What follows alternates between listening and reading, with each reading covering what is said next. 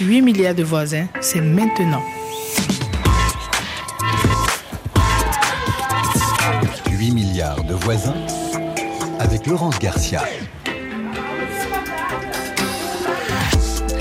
Bonjour et bienvenue à vous les voisins et les voisines.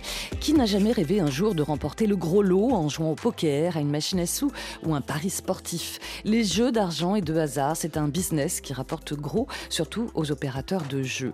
Avec l'explosion des jeux en ligne, c'est un marché mondial de 500 milliards d'euros. C'est aussi tout un marketing qui joue sur l'addiction des plus jeunes et le rêve de l'ascension sociale, surtout en cette période de crise économique. Entre la santé publique et les jeux d'argent, quelle est la responsabilité des pouvoirs publics et des opérateurs?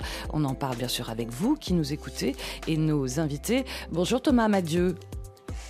Bonjour. Vous êtes sociologue, auteur du livre La fabrique de l'addiction aux jeux d'argent. C'est aux éditions Le bord de l'eau. Vous êtes actuellement à Shanghai, en Chine.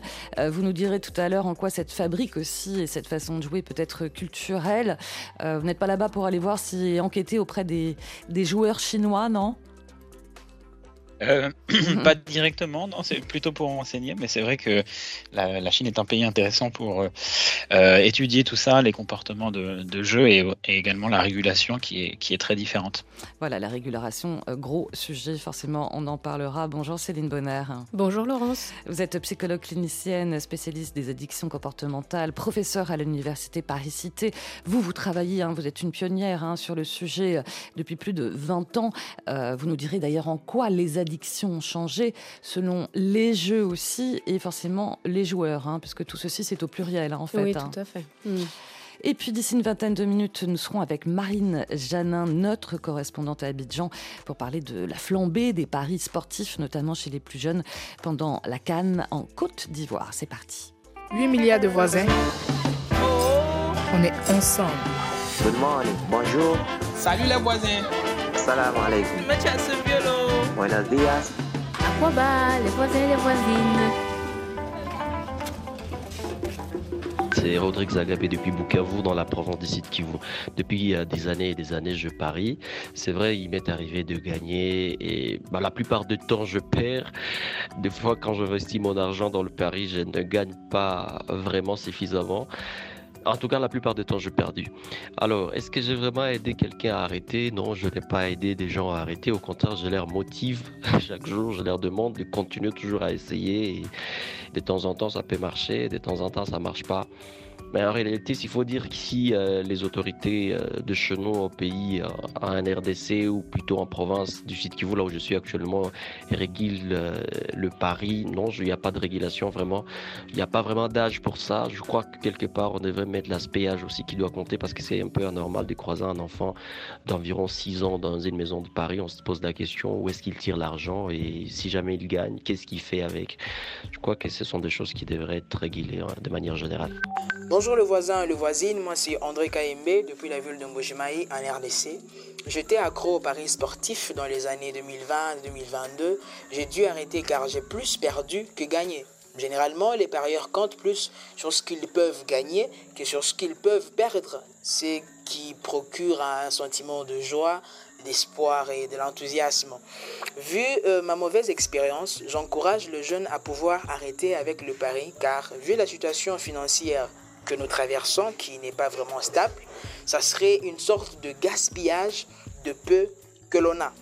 Ici, les autorités euh, n'ont pas pu réguler euh, concernant l'âge de qui peut parier, ce qui encourage parfois les enfants qui euh, ont de rêve de devenir millionnaires à tenter leur chance avec le pari en espérant gagner plus, ce qui n'est pas du tout et toujours évident.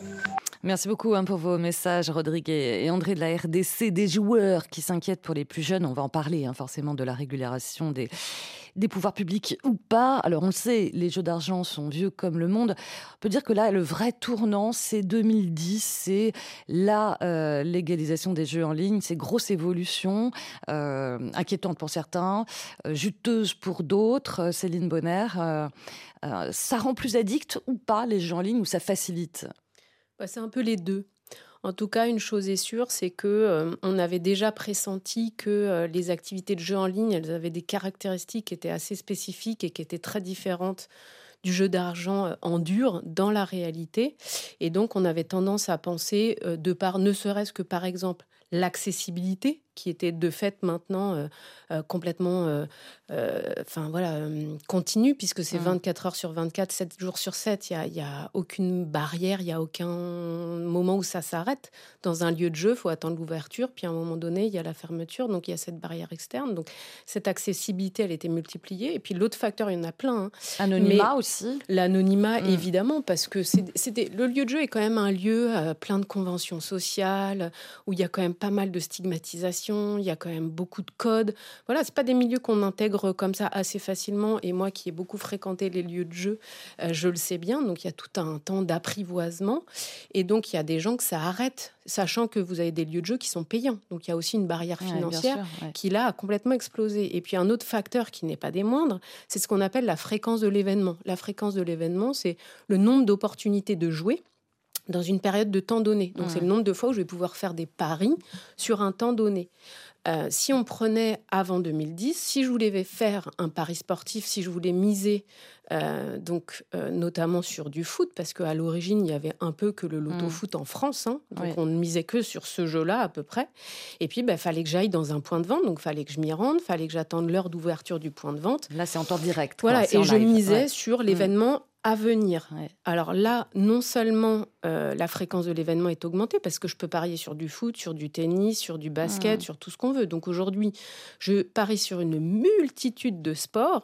Et le nombre de paris, si je prends un intervalle de 30 minutes, vous mmh. imaginez combien il est extrêmement important.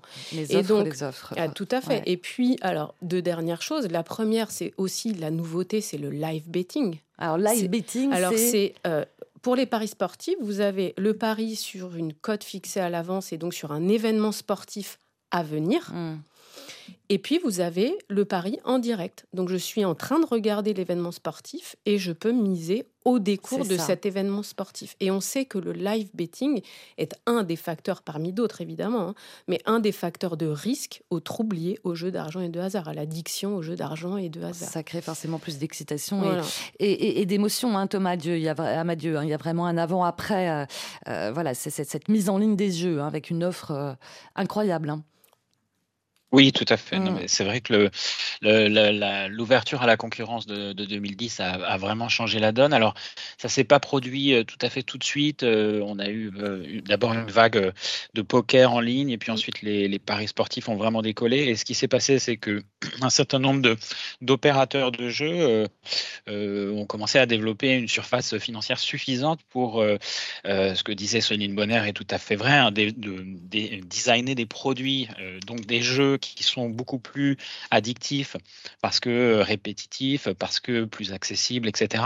Il y a aussi toute la dimension euh, liée à la publicité. Mmh. Donc c'est des tous ces opérateurs de jeux ont euh, investi mmh. énormément d'argent et continuent à investir énormément d'argent dans la publicité, une publicité qui est ciblée très précisément sur des populations qui ont été identifiées comme des leviers comme ça de croissance pour le secteur parce que euh, considérés comme plus potentiellement euh, susceptibles d'être attirés par la promesse de jeu d'argent et aussi de basculer, il faut le dire, dans, l'addiction. Parce qu'un joueur addict, c'est un joueur qui est engagé, qui dépense beaucoup d'argent et la rentabilité du secteur euh, repose en grande partie sur les, sur les personnes qui développent un problème de jeu, hein, puisqu'on a des chiffres, c'est plus de 60% du chiffre d'affaires qui provient de cette minorité de joueurs euh, en perte de contrôle.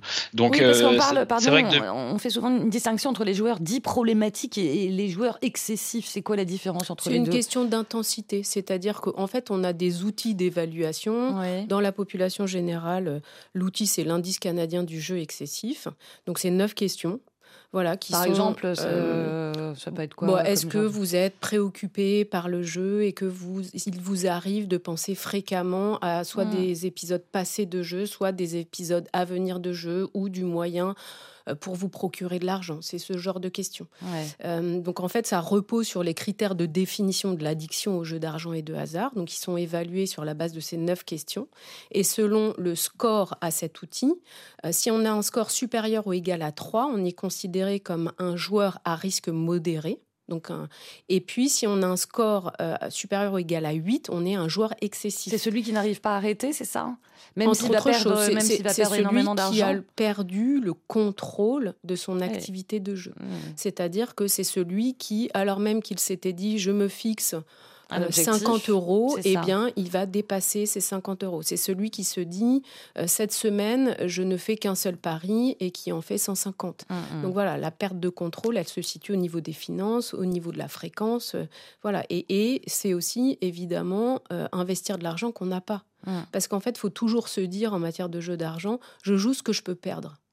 Parce que comme le disait cette auditrice, en fait, on perd évidemment plus qu'on ne gagne. Hmm. Parce que si on gagnait... C'est un auditeur. Hein. D'ailleurs, on bah, a essentiellement... La, deuxième aussi, c'était une auditrice euh, Non, c'était des auditeurs. Oh, autant pour moi. Mais euh, d'ailleurs, on a, honnêtement, on a beaucoup, beaucoup de messages d'auditeurs, bah, plutôt des garçons, essentiellement sur les paris euh, sportifs. Thomas Amadieu, c'est les plus addictifs, les plus addicts, ce sont plutôt des garçons, c'est ça hein Plutôt des hommes. Bon là, en plus, on est dans, la, dans les paris sportifs, Thomas Amadieu. Oui, oui, on a une, surreprésentation des hommes, hein, et en particulier sur les paris sportifs, euh, bon, qui, peut s'expliquer, euh, je l'ai dit tout à l'heure, hein, sur euh, aussi pour des questions de, ciblage, hein, puisque c'est une population qui a été intensément ciblée dans le dans un certain nombre de, de publicités et puis aussi dans le dans le marketing. Et puis c'est aussi une pratique qui, plaît aux hommes davantage parce que c'est aussi lié à la connaissance du, du, football, de, mmh. de, différents sports. Et donc évidemment, on sait aussi que ça c'est une pratique qui est genre et donc, ces paris sportifs, c'est aussi perçu comme euh, une façon de gagner de l'argent. Euh, donc, euh, si on a des connaissances déjà par ailleurs sur le sport, ben, on, a l'impression qu'on a de bonnes chances. On s'illusionne sur ses capacités à, s'enrichir grâce à ces connaissances parce que on, pense qu'on pourra faire les bons paris. Et puis aussi, il y a cette dimension prise de risque qui est quand même aussi associée à des, traits masculins, à cette, cette idée que on va pouvoir se valoriser d'une certaine façon dans, dans cette prise de risque. Euh, voilà, d'être mmh, un mmh, joueur mmh. qui peut être éventuellement flambeur ou qui est capable de prendre des risques, mais euh, calculer, euh, démontrer une certaine supériorité comme ça dans, le, dans, le, dans la prise de risque. Donc oui, oui, c'est tout à fait, c'est pas surprenant qu'on retrouve plus de joueurs et d'auditeurs qui vous appellent. les paris sportifs reviennent aussi très souvent parce que c'est notamment en, Afrique les, les, opérateurs de jeux dans les paris sportifs qui ont beaucoup investi ce marché, hein, et notamment des des groupes français, français mais pas seulement, euh, mais notamment le PMU, hein, qui, qui, est un groupe français qui a investi beaucoup là-dedans, dans, euh, ah. dans les paris sportifs. Alors un public masculin, on dit aussi souvent, euh, Céline Bonner, que c'est aussi un public bah, des classes populaires aussi, plus, plus défavorisées. Le marketing joue aussi sur...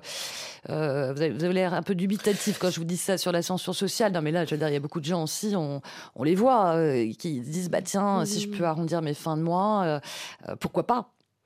Oui, si c'est vrai, mais c'est quelque chose qui évolue aussi au même titre que euh, le, le, genrage, si je puis dire, les différences de genre, euh, parce que c'est vrai que les hommes et les femmes ne s'adonnent pas au même type de jeu. Globalement, euh, la tendance générale, les hommes préfèrent les jeux dits stratégiques, donc les jeux qui nécessitent des compétences, des habiletés, type poker, paris sportif, et puis les femmes vont préférer les, les jeux dits non stratégiques, des jeux qui reposent sur le hasard pur, typiquement la machine à sous. Hmm. Maintenant, les jeux de les jeux de grattage aussi, le loto, euh, voilà. Même si, bon, on va retrouver quand même un peu euh, des hommes et des femmes. Après, ce qui est intéressant, c'est ce qui est en train de se passer avec Internet. Parce que Internet modifie quand même beaucoup les choses. Tout à l'heure, vous parliez d'anonymat, oui. voyez, qui est mm. un des facteurs qui rend ces jeux particulièrement, ou ces activités en ligne particulièrement addictives ça, fait sauter la stigmatisation, ça fait sauter les conventions sociales qui existent dans les lieux de jeu. Mmh. Et dans les lieux de jeu, et c'est valable pour plein d'autres choses, hein, euh, pour l'alcool ou autre, c'est vrai que c'est des, lieux qui sont quand même majoritairement fréquentés par des hommes. Les salles de machines à sous restent l'exception. Oui, c'est vrai. Euh, eh bien, Internet, toute cette stigmatisation tend évidemment à disparaître, surtout qu'en ligne, je peux aussi me faire passer par un homme ou pour une femme. Je suis à une table de poker, je peux décider d'être qui je veux. Je suis un expert, je peux décider de me faire passer pour un novice. Je suis une femme, je peux décider de me faire passer pour un mm, homme. Mm. Je suis un homme, je peux décider de me faire passer pour une femme parce que stratégiquement, je me dis que les autres joueurs vont être moins agressifs parce que je suis une petite femme fragile. Euh, du coup, ça fait, faut faire partie du jeu. Il y a encore une dimension encore plus ludique. Bah oui, finalement. Bien, évidemment. En tout cas, de plus en plus stratégique. Et, les dernières données, quand même, tendent à montrer que. Alors, je ne parle pas sur l'addiction, mm, mm. mais sur la pratique du jeu d'argent au sens large, il y a quelque chose qui est en train de se rééquilibrer un peu. Et ce qu'on voit quand même, c'est une féminisation des jeux d'argent, mais en ligne. Par contre, sur le trouble lié au jeu d'argent, on reste quand même, et particulièrement sur les paris sportifs, sur euh, des hommes. Et on parlera tout à l'heure aussi euh, de l'addiction des plus jeunes aussi. là, pour le coup, c'est vraiment inquiétant puisque forcément, mm. un jeune joueur deviendra peut-être ou pas un joueur adulte. On, en parle dans quelques instants après Swahili sur RFI avec Airplane Tickets.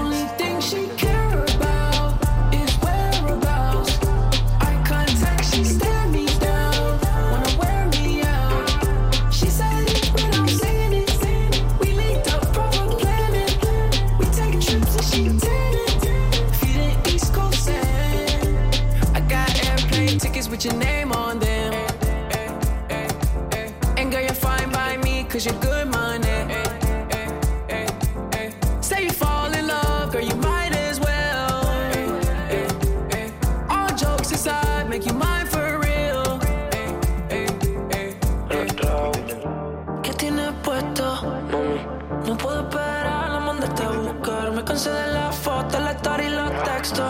Se molesta si no le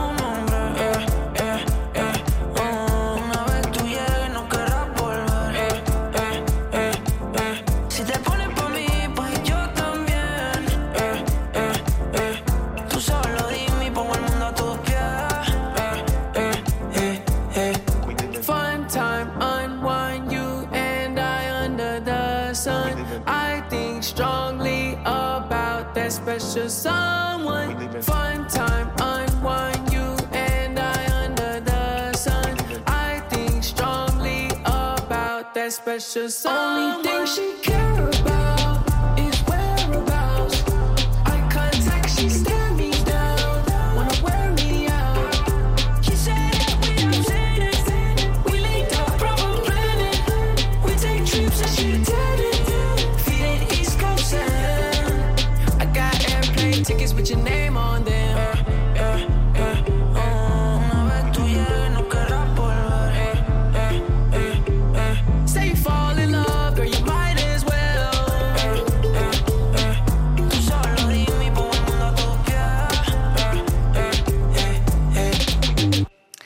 Swahili sur RFI dans 8 milliards de voisins et de voisines. On parle du business des jeux d'argent en ligne et de la fabrique de l'addiction avec nos invités Thomas Amadieu, sociologue, auteur du livre La fabrique de l'addiction aux jeux d'argent aux éditions Le Bord de l'eau et Céline Bonner, psychologue, clinicienne, spécialiste des addictions comportementales. Et on écoute vos messages à vous.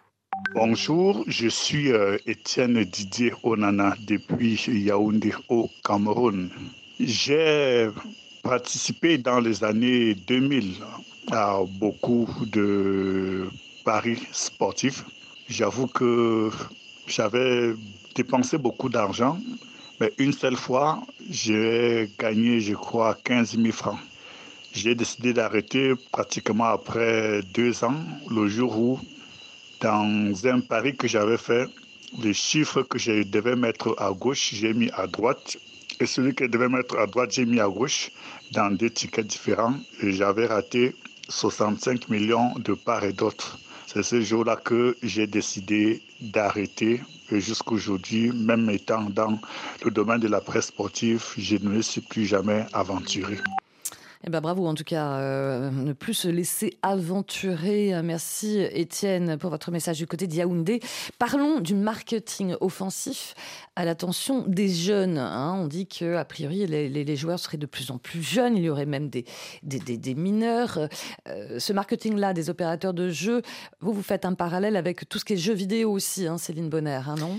Eh oui, parce que la technologie déjà le permet Mm, mm. tout simplement dans le jeu d'argent lui-même. C'est-à-dire qu'aujourd'hui, on sait que euh, les opérateurs de jeux d'argent empruntent les codes du gaming, donc du jeu vidéo, ce qui fait que les uns s'entrecroisent avec les autres. Et en fait, on rend les barrières très floues entre les types de jeux. Un jeu vidéo, c'est un jeu d'habileté.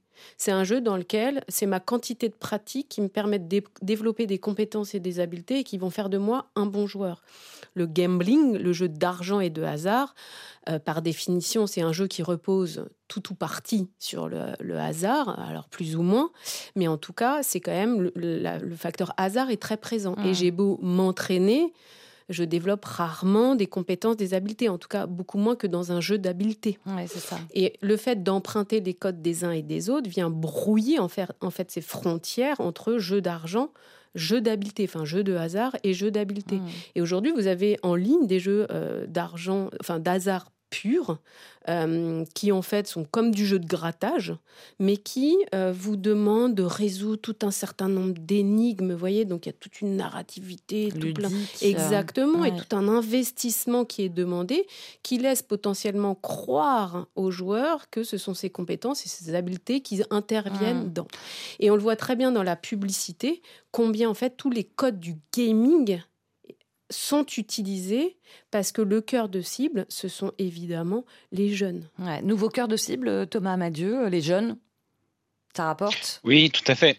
Bah, les jeunes ont été ciblés euh, très clairement par les, les opérateurs de jeux. Euh, on, on le voit dans de la publicité, par exemple, avec l'utilisation, la mise en scène de jeunes, euh, souvent issus de- des classes populaires d'ailleurs, hein, et puis aussi la mobilisation de toutes les, les stars et les oui, influenceurs, les influenceurs, des chroniqueurs, des rappeurs. Euh, beaucoup de partenariats qui ont été faits. Donc tout ce qui est marketing digital, ces, ces opérateurs de jeux ont été très très bons euh, là-dessus, puisqu'on a ciblé vraiment euh, euh, très précisément des, euh, des Twitchers, des YouTubers, des, euh, voilà, des, des rappeurs, etc. Donc tout- toutes ces personnes-là ont pu jouer de leur influence pour essayer de convaincre les jeunes que finalement le jeu c'est une pratique à la fois euh, banale, donc euh, finalement peu, risquée. Donc on levait le tabou qui pouvait exister éventuellement euh, au- vis-à-vis du jeu, et puis aussi euh, on mettait en avant. Aussi communautaire L'impression d'un Voilà une forme de marketing communauté, qui- ouais. C'est ça, tout à fait. On, Mm. on fait partie du game, on entre dans le game. Mhm. C'était l'utilisation qui, était faite du mot. Donc, on, on fait partie de la communauté. Euh, on peut se, on trouve une position effectivement dans, le- dans, dans cette communauté. On peut se faire valoriser grâce, euh, gagner le respect de son entourage. Donc, pour euh, des jeunes, notamment des adolescents, en quête justement d'identité, en quête d'une position euh, euh, sociale qui se cherche, bah, c'est tout à fait une proposition attrayante finalement. Et alors, bon, ce ce marketing a été finalement condamné par euh, l'ANJ. Une publicité a été retirée. l'ANJ, c'est l'autorité nationale de régulation du jeu. Qui régule en France. et hein, donc qui, qui régule en France et qui a rappelé à la loi, a expliqué que bah, il est interdit de cibler les mineurs d'une part, il est interdit de faire la promotion de l'ascension sociale par le jeu, et donc il y a des, une publicité qui a été retirée. Après ça, les opérateurs, de, les opérateurs de jeu ont cherché à développer de nouvelles stratégies, mais grosso modo, on continue à mettre en avant euh, l'expérience du jeu comme quelque chose, quelque chose de particulièrement euh, excitant, qui permet vraiment de, de, non seulement effectivement de s'enrichir, hein, cette idée-là, mais il y a aussi euh, euh, cette idée de vivre les choses euh, pleinement et on vend une forme d'expérience, hein, d'expérience extrême que les, les jeunes vont pouvoir éprouver. Donc il y a vraiment cette idée-là et donc on joue sur des vulnérabilités. C'est là que c'est un marketing qui est déceptif, qui est problématique en soi et qui n'est pas éthique parce que on va, on va cibler non seulement des populations, mais on va aussi aussi cibler des vulnérabilités Ouais. comportementales et cognitives. Donc après, il y a toute la question, par exemple, euh, des offres de bienvenue. La première dose est gratuite finalement. Ouais, c'est euh, ça. on Faites un propose des parallèle avec free la, bets. avec la drogue peut-être ou le, Bah, Il y a des, y a des on- happy hours hein, pour les jeux d'argent. Mm, mm. Voilà, donc tout, un tas de, techniques qui permettent de, cibler des moments, de cibler des comportements et de cibler, de faire croire que au fond le, pari n'est pas dangereux, le pari est euh, une activité euh, euh, finalement anodine. Et, puis une fois qu'on a accroché le joueur, on peut le, faire revenir. Et puis si à un moment donné son activité baisse un peu, on va, utiliser des, campagnes, par exemple via, des mails ou des notifications sur son téléphone, etc. Donc euh, vraiment, il y a, y y vraiment une- un développement du marketing qui est particulièrement pernicieux en fait. Euh, Je voulais vous lire euh, quelques messages écrits de nos auditeurs. Il y a Bob euh, qui nous écrit de Kinshasa en RDC. Avec les paris, les émotions sont fortes. Quand on perd, on est choqué. Moi, je joue beaucoup euh, au paris de foot avec l'application Winer Bet. En tant qu'étudiant, gagner de l'argent, ça m'aide pour les frais d'études, mais j'aimerais arrêter de jouer. Il y a aussi Mathias de Cotonou au Bénin qui dit Je joue sans être accro, mais sans vous mentir, je vise un capital. Si jamais je l'atteins, j'arrête, bien sûr. Je sais que ça sera pas facile. À chaque fois, il y a quand même, ce qui revient souvent quand même, c'est quand même, on en a conscience, on a envie d'arrêter. On n'y arrive pas, on se dit qu'on va le faire, mais ça va être dur. hein. Mm. Euh, Céline Bonner, vous qui consultez, hein, vous recevez euh, entre autres aussi des jeunes euh, joueurs, peut-être addicts. C'est toujours les mêmes mots qui reviennent comme ça? Oui, oui, tout à fait. Mm.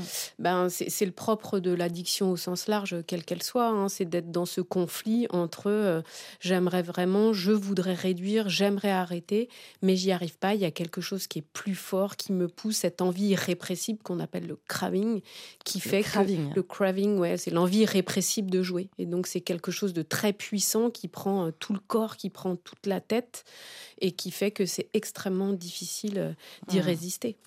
Je vous propose. euh, vous voulez, oui, vous voulez rajouter. euh, Non, je voulais Thomas, la euh. Madieu, je crois. Vous voulez rajouter quelque chose, Thomas Madieu? Parce que comme vous êtes euh, à Shanghai, c'est un peu loin. On a Oui. du mal à, à voir votre visage. Non, mais c'est vrai que c'est tout à fait juste et euh, il y, a, y y cette question euh, importante chez les joueurs, euh, cette ambivalence et ce, ce souhait d'arrêter, même si euh, on espère toujours que le jeu va nous permettre de sortir de- Eh de- oui. d'une situation qui est compliquée elle-même par le jeu, c'est une spirale et bien souvent chez les joueurs, il y, a, il y a cette conscience que ce qui pourrait leur permettre d'arrêter, c'est soit d'être interdit de jeu, de s'auto-interdire, mais c'est pas toujours très efficace. Et j'ai même parfois des joueurs qui me disent j'aimerais que le jeu soit interdit. Enfin voilà, donc il y a, il y a vraiment cette volonté de euh, qu'on les aide d'une façon ou d'une autre à les, à, les, auto- à, à les contraindre finalement ou à les, les protéger du jeu d'une certaine façon. Bah, euh, justement, vous parliez tout à l'heure de l'ANJ, ça c'est en France, hein, l'autorité nationale des jeux. On peut faire appel à cette autorité pour se faire soi-même interdire de jeu, c'est ça? Tout à fait. Comment et il faut, bah en fait, on va sur le site de l'autorité nationale des jeux et on est très bien guidé. Et donc, on fait un certain nombre de démarches qui sont pas très compliquées pour se faire interdire. Et, parce qu'aujourd'hui, on a des, ce qu'on appelle des modérateurs de jeux, donc tous ces outils euh, dont la technolo- que la technologie favorise, hein, qui vont nous, nous permettre soit de modérer, de, de contenir un peu notre activité de jeu. Mais même soit sur les jeux, même sur les jeux en ligne, Oui, on bien sera sûr, on bloqué, on, on se sera fait, bloqué, Voilà, euh, on se fait interdire des sites Ah oui. Ouais, des sites de jeux. Donc on n'a plus, plus le droit de jouer ou alors il faut changer d'identité. Mm, Donc mm. là après on s'engage dans des euh, pratiques transgressives et, et bon, ça se fait évidemment. hein. Mais en tout cas c'est quand même euh, une action qui aide beaucoup de joueurs. Alors ça fait pas tout évidemment, c'est pas la solution magique, mais c'est quand même une solution qui aide beaucoup. Mm. Et vous savez, dans le domaine de, de l'addiction par rapport à la motivation, nous, on fait très bien la différence entre vouloir arrêter, être prêt à arrêter et se sentir capable d'arrêter. Et la plupart veulent, évidemment qu'ils veulent. Mm. Mais après, être prêt et se sentir capable, c'est une autre histoire. C'est ça aussi hein, qui euh, distingue les, les addictions, c'est la notion de motivation des, des joueurs, Thomas Madieu. Oui, oui, tout à fait. mais il y a, cette, il y a, l'aspect euh, ouais. motivationnel hein, qui, qui entre en ligne de compte. Mm. Euh, mais mais pour, pour revenir hein, sur cette question de, euh, de l'addiction, elle est aussi, il y, a, il y a tout un contexte, un environnement autour. Donc il faut, il faut bien voir que on, on a tendance à se focaliser sur, sur l'individu et, et Mm. qui, qui doit combattre sa propre, ses propres difficultés lui-même. Mais Mm. euh, on voit bien aussi que, que on a un environnement qui, qui le pousse et qui, qui n'est pas assez protecteur. Euh, donc pour revenir sur les outils qui peuvent exister, on peut aller beaucoup plus loin et euh, faire beaucoup mieux que les outils dont on dispose actuellement. Alors dans les, les- les témoignages qu'on a entendus tout à l'heure, on voit bien que, euh, bah, par exemple en RDC, la régulation semble euh, vraiment très euh, peu euh, efficace et très peu euh, Oui. contraignante pour les opérateurs de jeu. On parlait d'un enfant de 6 ans dans, une, dans un lieu de jeu, donc je ne sais pas si c'est une pratique répandue, mais en tout cas, on voit que, mais même en- dans d'autres juridictions, même en France, euh, il y a, y a- il y a un vrai, une vraie difficulté à se faire interdire de jeu, parce que par exemple, si on, on se fait interdire de jeu en ligne, on peut toujours aller au bureau de tabac du coin et prendre ses paris, euh, rien Ah bah ne nous en empêchera. Mm. Donc euh, on a un vrai débat là-dessus. Euh, Est-ce qu'il faudrait créer une forme de, de carte euh, d'identité de jeu Voilà, il y a des débats qui, ont, qui ont cours en ce moment. En tout cas, on peut aller beaucoup plus loin pour aider justement et que le joueur ne soit pas seulement face à sa propre motivation et sa propre démarche, mais aussi euh, qu'il ne soit pas constamment euh, en permanence sollicité par un environnement qui le pousse à jouer ou tout le pousse à jouer finalement. Et Ouais. on, et on Mmh. favorise les pertes de contrôle. Et c'est pour ça qu'au cours de- des dix dernières années, on a vu quand même une, une augmentation, une Ouais. flambée des, des problématiques de jeu, des pertes de contrôle, parce Ouais. que justement l'environnement euh, est beaucoup moins protecteur qu'avant. Bah, Mm. on va aller voir euh, quelle est la situation euh, tout de suite euh, en Côte d'Ivoire.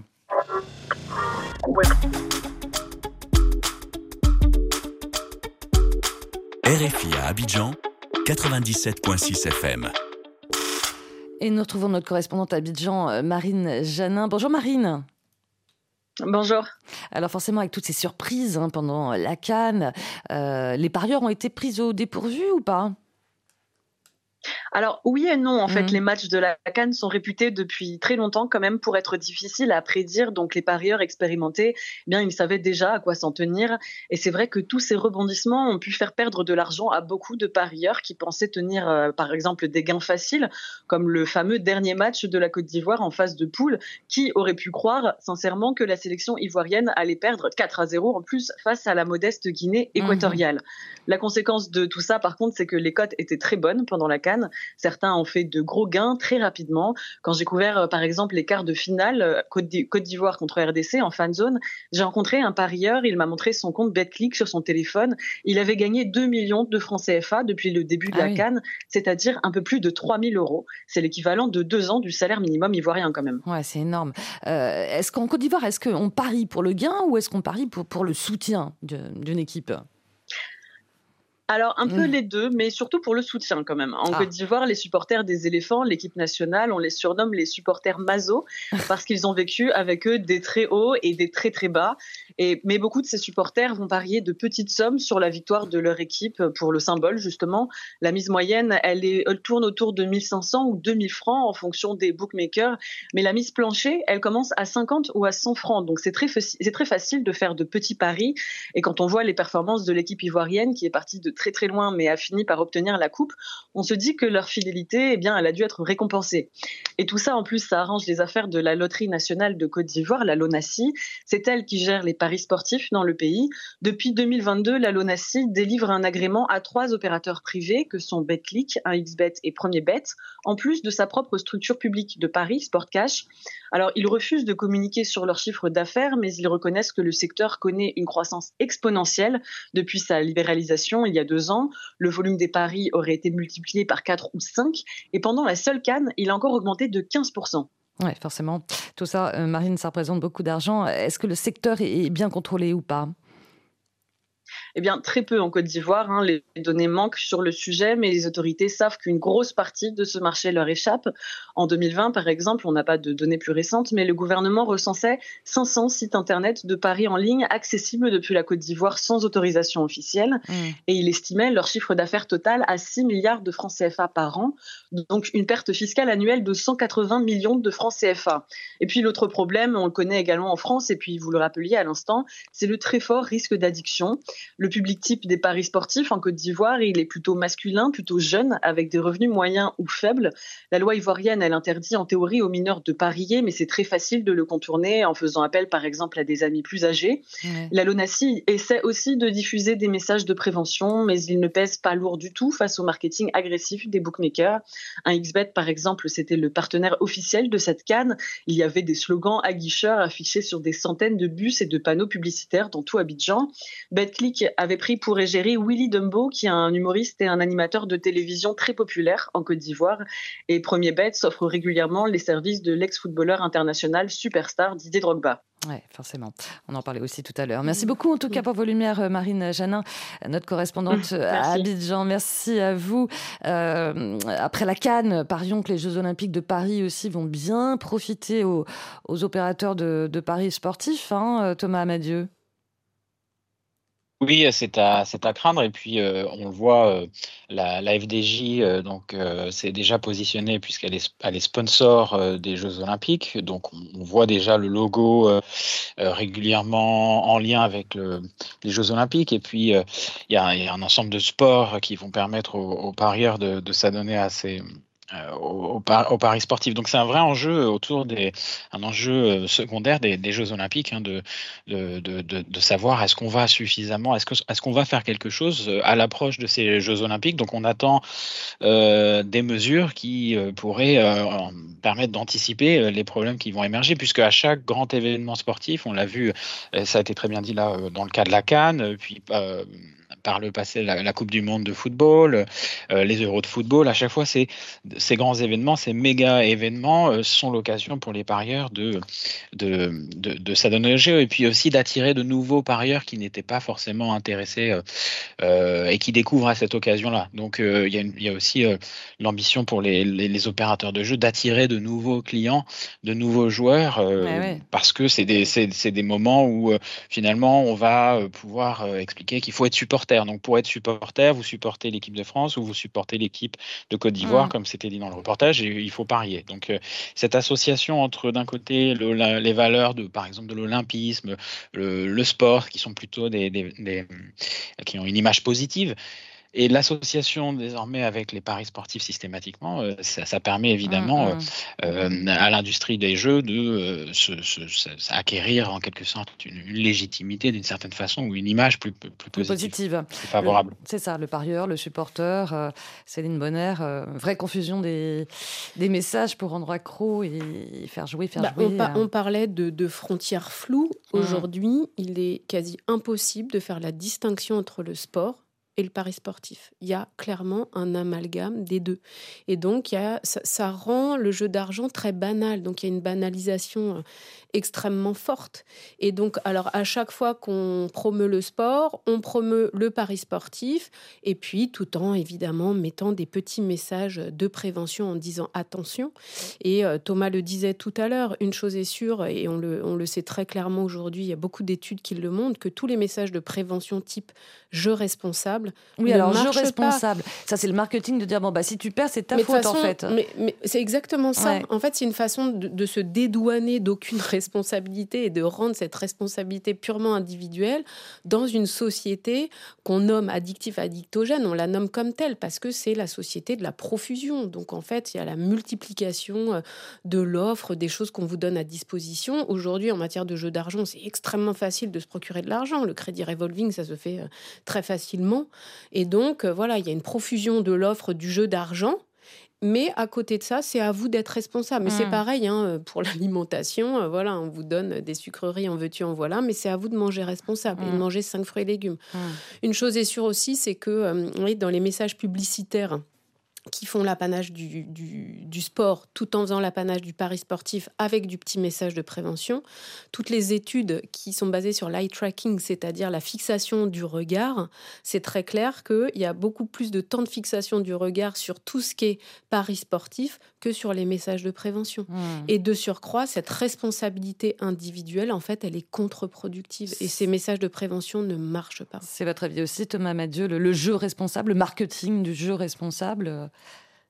Oui, tout à fait. Ouais. Non, non, ça, ça ne fonctionne pas. hein, C'est Mm. comme euh, ce que disait Céline Bonner, ça ne fonctionne pas. On le sait. Toute la littérature le- l'explique, et pourtant on continue dans cette espèce de mythe comme ça de du, du, du, du- jeu responsable qui permet parce que ça arrange beaucoup de, de- ça arrange d'une part les opérateurs de jeu et puis ça arrange également les autorités qui d'une certaine façon sont rassurées par par ce message. Euh, il faut savoir que le, le, le- le concept de jeu responsable, ça a été inventé par euh, des, des chercheurs qui étaient eux-mêmes financés par l'industrie euh, Ah ouais, des oui. jeux d'argent. Et Ouais. c'est un argument qui est avancé quand on veut ouvrir comme euh, à la concurrence ou hein, quand on euh, veut entrer Mm. Ouais, euh, D'une certaine façon, c'est ça. Et on veut entrer sur un nouveau marché. Bah, on explique euh, aux régulateurs, un peu euh, qui, qui se méfient des jeux d'argent légitimement, on leur explique que non, non, ne vous inquiétez pas, le, le jeu sera restera dans des, des bornes qui seront récréatives, Mm. qui seront celles du, du jeu responsable. Et c'est contre-productif, on le sait, ces messages-là. Le jeu responsable, c'est entendu comme la responsabilité de l'individu et beaucoup moins comme la responsabilité de l'opérateur qui, euh, euh, pour, pour, pour lui, finalement, utilise ce discours-là pour, euh, pour se dédouaner et puis gagner une, forme de, une forme de légitimité Oui. auprès de l'opérateur de jeu. Donc, vraiment, c'est quelque chose dont il faudrait sortir Mm. pour une approche qui soit une approche plutôt de santé publique où on considère que non, les opérateurs de jeu ne sont pas des partenaires du régulateur, mais au contraire, il faut, il faut, les, il faut considérer que c'est une, une, une industrie comme le tabac ou comme l'alcool qui peut, euh, euh, qu'il faut savoir réguler. Et, Mais on a l'impression que l'État les français, enjeux quand de même. santé publique euh, sont importants. Pardon, pardon, Thomas Madieu, mais on a l'impression que l'État français se, se- se préoccupe de la Oui. santé publique parce qu'il y a, il y a des fait. messages de, de prévention. Euh, Depuis deux ans, je crois savoir que les, les jeux d'argent ont été intégrés hein, dans le périmètre de la lutte contre les addictions au ministère de, de la Santé. Donc il y a une vraie prise de conscience ou pas assez, euh, Céline Si, il y, a- il y a une vraie prise de conscience. Là, il n'y a, pas- il y a pas de sujet. Et depuis le début, le problème, c'est qu'on est, on est toujours en décalage, en fait. C'est ça le problème. C'est que euh, la recherche prend énormément de temps.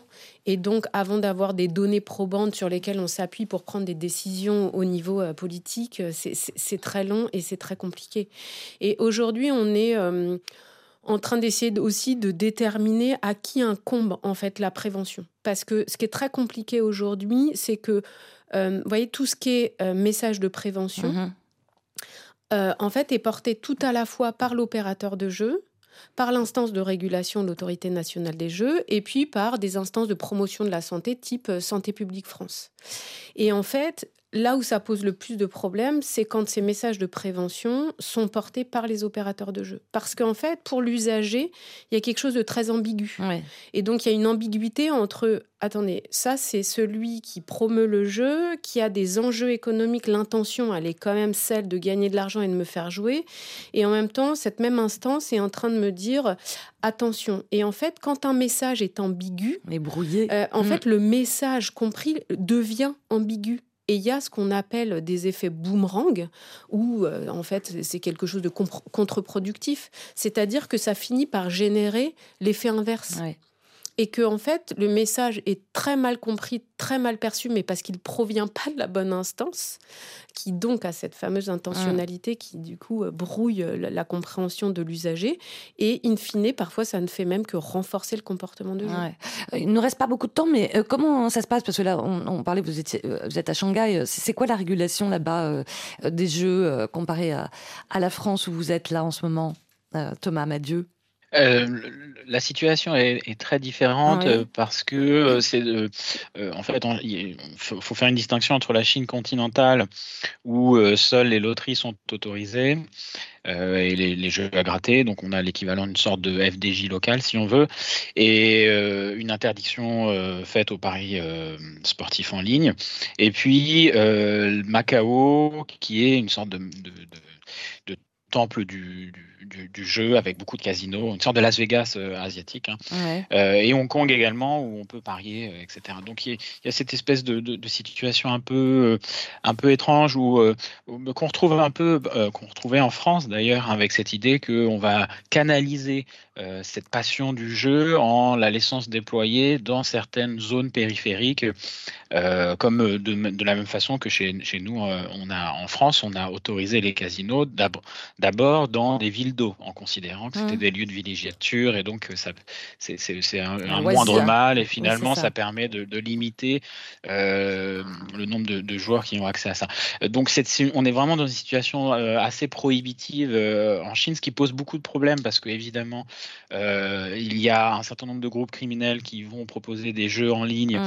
euh, Illégaux? accessibles. Oui. Voilà, le, le joueur trouve toujours le moyen, les opé- ces opérateurs illégaux trouvent toujours le moyen d'atteindre des joueurs et il y a quand même une demande pour ça et donc euh, ça pose beaucoup de problèmes avec du jeu donc euh, illégal euh, et des situations euh, qui sont qui sont assez terribles. Donc c'est pas Mmh. c'est pas une situation en termes de régulation, c'est pas du tout euh, un modèle, mais c'est intéressant de faire euh, ce pas de côté et de voir que euh, voilà, le- l'existence la- enfin, une situation de prohibition, la prohibition n'est pas euh, forcément la solution, au contraire.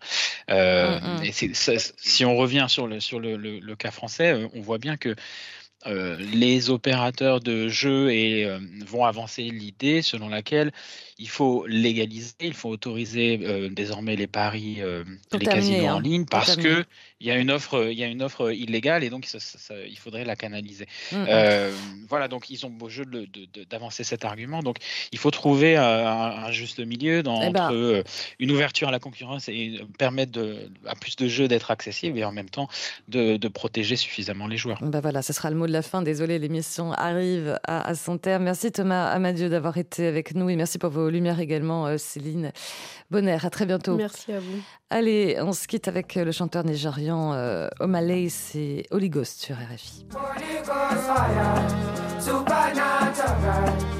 fire,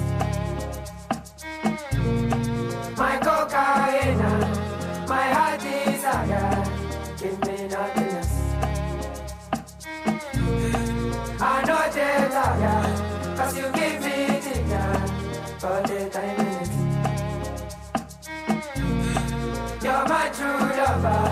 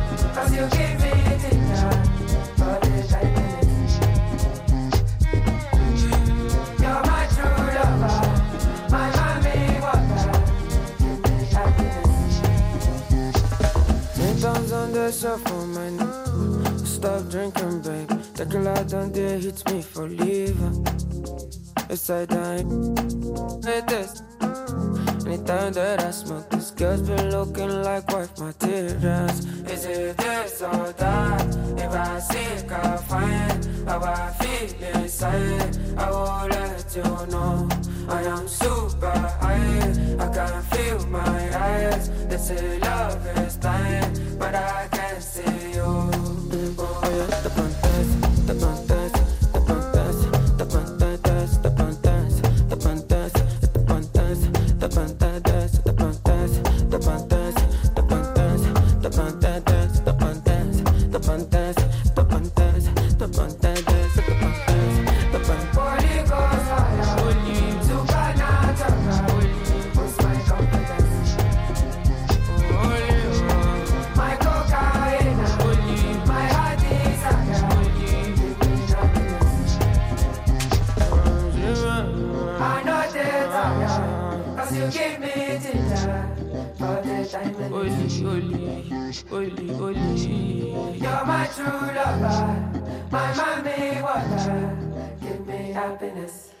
Sur RFI, 8 milliards de voisins de voisines, c'est fini.